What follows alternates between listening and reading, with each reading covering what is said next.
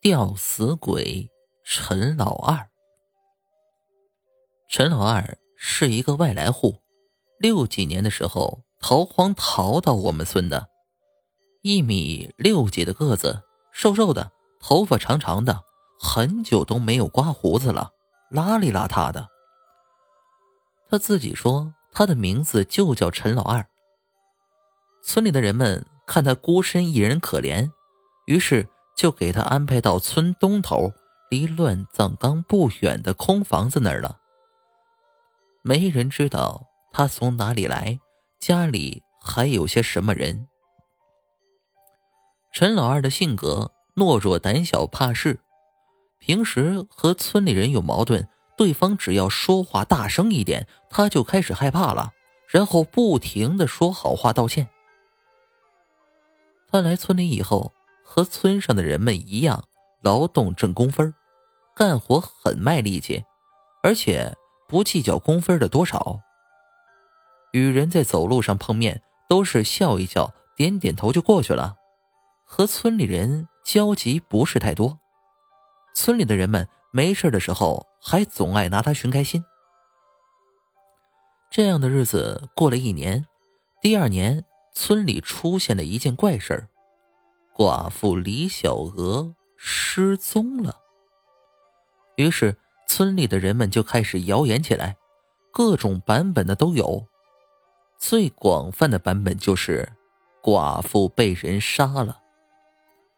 人们看到陈老二，就和他开玩笑说：“哎，陈老二，你是不是调戏寡妇不不成？害怕事情暴露，把他给杀了呀？”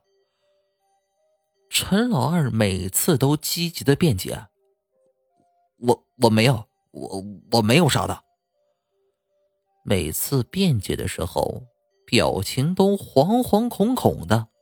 本来就是一句玩笑话，谁知道说的人越来越多了，并且越传越离谱。后来人们发现，一连好多天都没有看到陈老二了。人们都感到很奇怪，他去哪儿了呢？经不住好奇心的人们，最后一起去了陈老二家，准备一探究竟。还没到陈老二的屋子，远远的就闻到一股腐臭的味道，和死动物腐烂的味道一样。据当时进去的人们后来说，他们刚打开门就吐了。一推开门，就看到陈老二吊在屋子中央的房梁上，穿着老寿衣，杂乱的头发上嗡嗡的围着一堆苍蝇，眼珠子瞪得大大的，暴露在眼眶外，舌头伸得长长的，上面爬满了蛆。屋子里到处弥漫着尸臭味儿。他留下了一张字条，上面写着五个字。我没有杀人。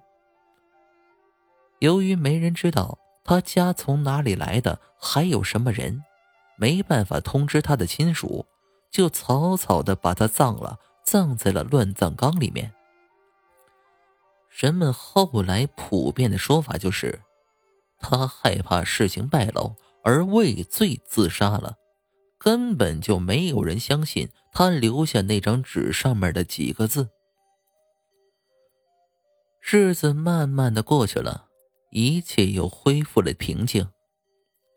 这一天天有点阴，村里老李家的儿子在乱葬岗地附近的小河里面放鹅，鹅丢了几只，于是老李的儿子就去找鹅，不知不觉的就走到乱葬岗附近的坟茔地里去了。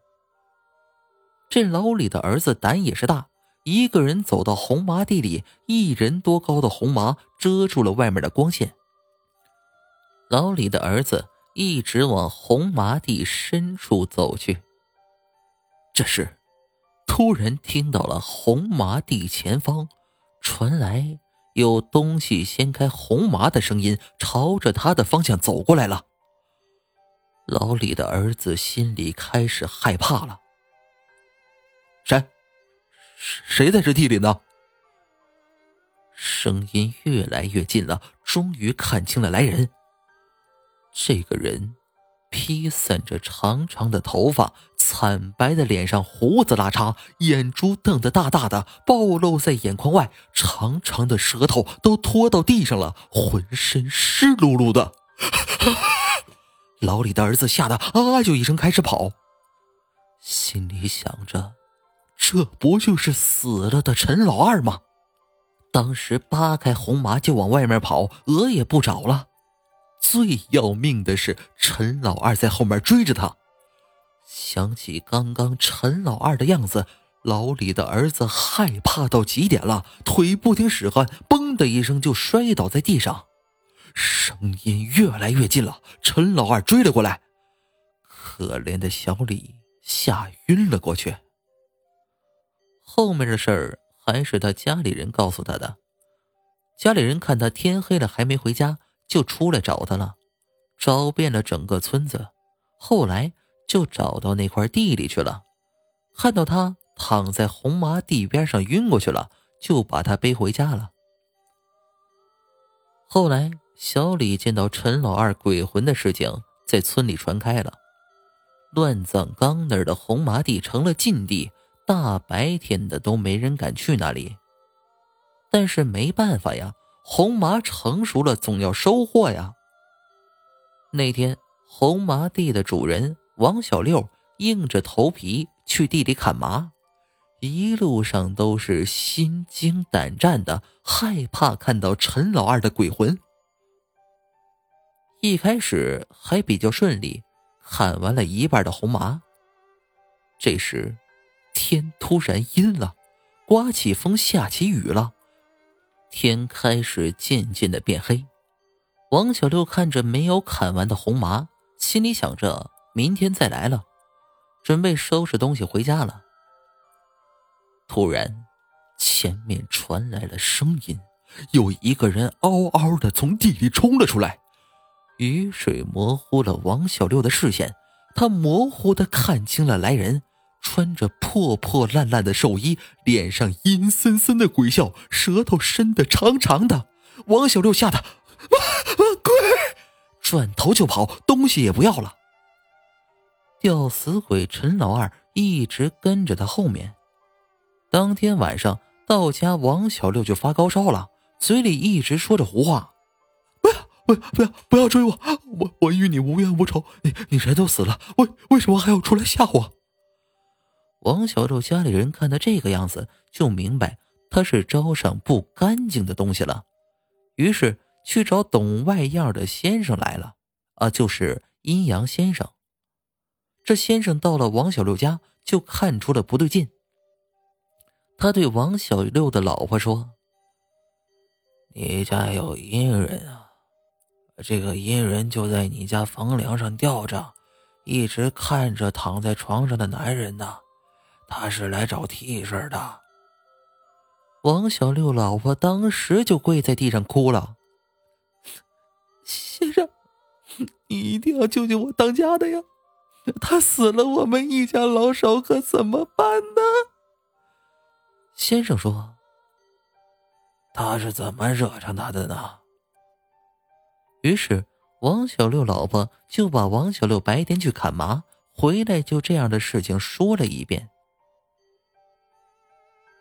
事情的起因在那红麻地里，只有到那里才能找到解决的办法。现在已经深夜了，那地方去不了了。天一亮啊，我们就去那看看。不过你放心，我现在画一道符，你烧了和到碗里，用开水喂它服下去，保证他今夜没事儿。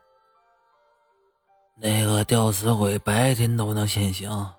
我的道行现在收服不了他，我在你家画几道符，你贴在你男人的床头，能保证那个吊死鬼今夜奈何不了你们。话说完，先生就朝房梁上的陈老二看去，只见陈老二用阴毒的眼神看着屋里的三个人，脸上阴森森的。他恨阴阳先生多管闲事儿，妨碍他找替身投胎，本来眼看着都要成功了，被半路出来的阴阳先生搅和了，还听到先生说要收拾他，他自然很不甘心。你莫要多管闲事，否则让你自身难保。他，我是带走定了，看你能奈我何！说完，就离开了房梁，朝外面飞出去了。吊死鬼走后，先生就问王小六的老婆：“这回，你们生前认识吗？有什么冤仇没有？”王小六老婆。于是就把陈老二从外地逃难过来，一直到上吊自杀的事情说了一遍。话毕，先生叹了一口气：“唉，真是可怜之人呐。”第二天一大早，王小六老婆就和村民带着阴阳先生一起朝村东头乱葬岗附近的红麻地走去。刚到红麻地。靠近乱葬岗那儿，就有人说了：“哎呀，怎么这后面什么时候多出一条小水沟啊？都流到乱葬岗坟堆这了，啊，这坟包都进水了。”这时候，人们才注意到这条水沟，原来是红麻地后面这一块地挖了，时间长加上雨水冲击，就形成了一条小水沟。平时人们很少来这里，所以都没注意到。先生突然明白了什么。陈老二葬在哪一块呢？快带我去看看。呃，就就葬在这儿。他是外地来的，他死了以后，我们就把他葬在这个无人管理的乱葬岗了。于是大家带着先生走到陈老二的坟前。光秃秃的小坟包上面长着一些荒草，坟前也没有祭品，甚是凄凉。生前逃难到这里，死后还埋在异乡异地，再也没能回家乡。先生注意到了陈老二的坟包左边有个洞，进水了，就是那块地后面小水沟流过来的。把事情仔细一想，明白过来了，怪不得他那么大怨气呢。后来，先生和大家说要起棺。村民们都没敢做主，有人找来了大队书记，在大队书记的允许下，大家一起挖开了陈老二的坟。只见棺材都浸泡在水里了。由于他在这没亲人，死后还是大队里给他买的薄皮棺材，棺材都腐烂了，里面进水了。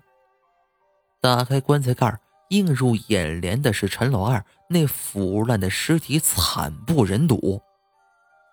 阴阳先生和大队书记商量过后，重新买了一口棺材，把陈老二安葬到里面去了，还把那小水沟填平了。重新安葬过后，在陈老二坟包前面烧了很多纸钱、纸元宝、纸人、纸花轿。阴阳先生在陈老二坟前面说了。以后大家每年清明上坟的时候，都会顺便来你这里烧些纸钱。你别再缠着村民了，也别再出来吓人了。念你也是可怜之人，好好入地府，等待重新投胎，来生啊，投个好人家。说来也怪，当天晚上王小六就好了，能起床了，脑袋也清醒了。那天晚上。村里人都做了一个相同的梦，梦里陈老二向他们道谢，说谢谢大家重新安葬了他，现在他不用每天浸泡在水里了。寡妇李小娥真不是他杀的，他是听村里人说他调戏寡妇，杀人灭口，于是终日惶惶恐恐，害怕村里人把他当杀人犯送到警局。想到被警察审问和枪毙，吓坏了，受不了心理折磨，最终选择了上吊自杀。事情过去了很多年，突然有一天，一个村民回村说，他在别的城市看到了寡妇李小娥。原来当年寡妇是和别的男人私奔了。由于害怕村里人的闲言碎语，就和男人一起到外地的城市生活了。现在已经是几个孩子的妈妈了。村里人听到这件事都唏嘘不已。当年是他们冤枉陈老二了，陈老二是冤枉死的。至今，村里还会有老人和孩子们说起陈老二死后变吊死鬼的故事。